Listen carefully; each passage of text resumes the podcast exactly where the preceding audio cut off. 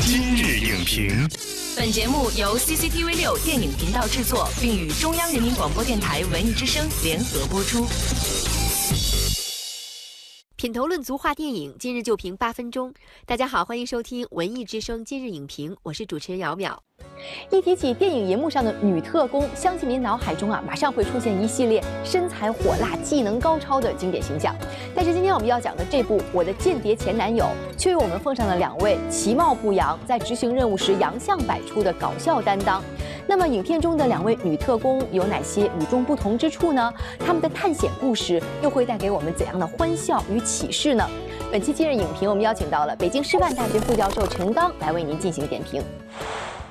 欢迎陈刚老师来今日影评做客。主持人好。观众朋友们好，今天我们要聊的呢是一部叫做《我的间谍前男友》的特工片。那在分析影片之前呢，我们会一起进入有话直说三十秒，来听听陈刚老师对于这部电影的总体印象。这个影片其实是一个特工类型包裹下的小众电影。影片一开始，米拉所饰演这个女主角就被前男友抛弃了，又被抛进了一个拯救世界的这样的一个任务当中。她不断的去对抗险境过程中间，她也获得了成长。同时，她和她的女闺蜜之间的关系也产生了质的升华。那么另外一方面，它影片中杂糅了比如说动作、爱情、喜剧，还有公路片的各种各样的元素。从形式上来看，这部电影不仅是反传统，又反套路，让我们对特工电影有了一个新的认识。We're operating on another level. Welcome to our new lives, baby girl. 这部《我的间谍前男友》就是讲述了这样两位专业技能并不高超，而且也不是以这种貌美的状态出现的这样的废柴女特工。其实这种形象哈，在《女间谍》呀、《辣手警花》这样的国外电影当中并不少见。那这一次它的区别亮点是什么呢？就这个片子其实有两个绝境，一个就是失恋，因为失恋就是情感上的绝境嘛。然后另外一个是这种特工的这样的故事情节，各种各样的这种险象环生的危机，这种过程中通过自我的成长，然后获得自己的职业上的一个飞跃或者是成长。那同时，其实也是完成自我价值的实现，然后来疗伤呢。所以它其实是一个非常励志的这样的一个主题。对，其实生活中我看到很多女孩在失恋之后啊，她喜欢去练搏击，其实她是希望从这样对抗的运动中获得一种力量。对这个片子，其实特工的情境的设计有这样的一个异曲同工之处，就它其实也是让这两个女特工能够迅速的进入到一个探险的过程。这个时候，她才没有时间去考虑他过去的感情，他才有时间或者有机会重新的认识。自己就是我们传统意义上看，比如《谍影重重》，比如说《碟中谍》，它是一个男性主导的一个特工片。那么男性在里边，他通过这种荷尔蒙之间的这种对抗，获得一种视觉上的张力，让观众看起来非常过瘾。那女性在里边是完全处于一种从属的地位。包括我们看到从《零零七》开始的特工片里边，那女性都是身材曼妙，然后长相非常的漂亮，她其实是一个男性观看和审视的对象。但这部电影其实女性反客为主，变成了一个拯救世界的。这样的英雄，她其实获得了自己的这种个人价值的认同。就是影片开始的时候，你会发现他们两个抢了一辆车，然后不会开，然后跌跌撞就撞到这个书报亭，然后呢找地图连一个这个位置都找不清楚。那么在影片后半段的时候，我们看到两个女主角，特别是麦克金荣，在这个秋千架上跟跳体操的这个反派的非常睿智的那种打斗的过程。那个时候，我们觉得这两个女性成长。I don't trust anyone anymore. You trust me, though, right? Yes, of course I trust you. Because this is not some fake spy friendship that the Russians put together.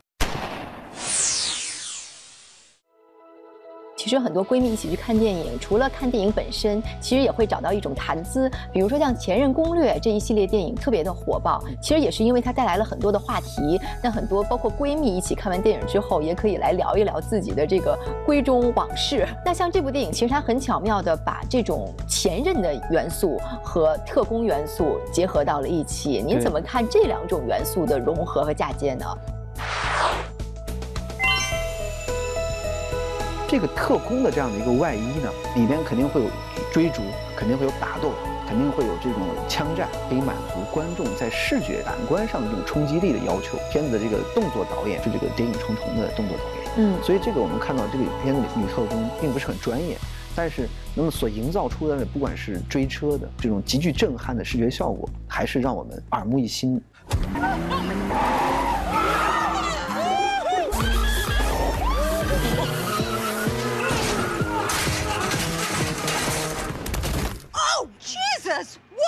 Happened? 那么另一方面，在故事情节上来看，这两个废柴女，那么到了一个特工的职业，把他们从他们原来的生活中拉出来，这个中间他们才有机会去重新审视自己，审视自己的情感关系。其实前任系列包括前任这个主题，它的主线就是一个情感关系。嗯，可是其实我们看过影片之后，发现这个前男友他经常是处于一种不在场的状态，就是为什么会有这样的设置呢？缺席的这个前男友，他其实一直是这部影片的驱动力。正是由于他的假死的这种，我们说遗嘱也好，嘱托也好，他的这个前女友才会去肩负着这样的一种任务，去完成拯救世界的这样的一个计划。嗯，但是其实这部电影更多的我们看到是他们的情感，闺蜜之间的那种微妙的这种关系。作为男性观众来看，可能会有点无聊。因为这个说你们两个不是关系好吗？怎么能这样呢？互相之间贬低，或者甚至互相之间诋毁对对方，然后获得一种心理满足。但是呢，可能对于女性观众，更多的我们看到是他们相爱相杀的这种互相的这种挤兑，这种闺蜜关系，其实在呃这个女性观众群体当中会有非常强的代入感。女性观众在看的时候，一定能够看到生活中的自己，或者现实中她们和她们的闺蜜间这种关系。现场观看电影的观众也会获得极大的心理认同感。其实这部电影还有一个好玩的地方，就在于其中的真真假假。因为特工嘛，他有一些身份是要隐藏的，有一些目的也是需要呃虚晃一枪的，所以就有一种谎言的这种问题啊。对，最开始其实这个前男友告诉他我是特工，我不想连累你。如果你的谎言是因为你爱一个女人，然后你怕她的生活受到连累，那你撒了一个谎言，那我觉得这个谎言是可以被容忍。最后的时候，当这个他的前男友出现。发现他是假死的时候，米拉发现自己被利用的时候，嗯，他的选择就是零容忍。这同时其实也是导演对于谎言的态度，就是他是女性导演拍给女性观众看的。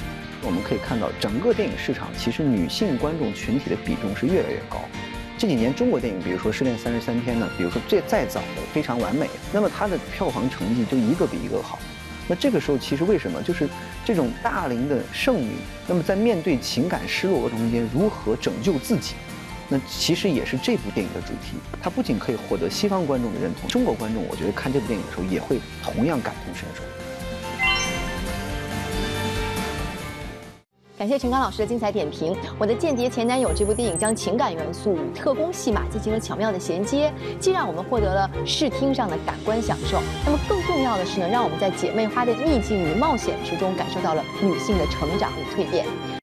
本栏目视频内容，请关注 CCTV 六电影频道，周一到周五每晚十点档《今日影评》。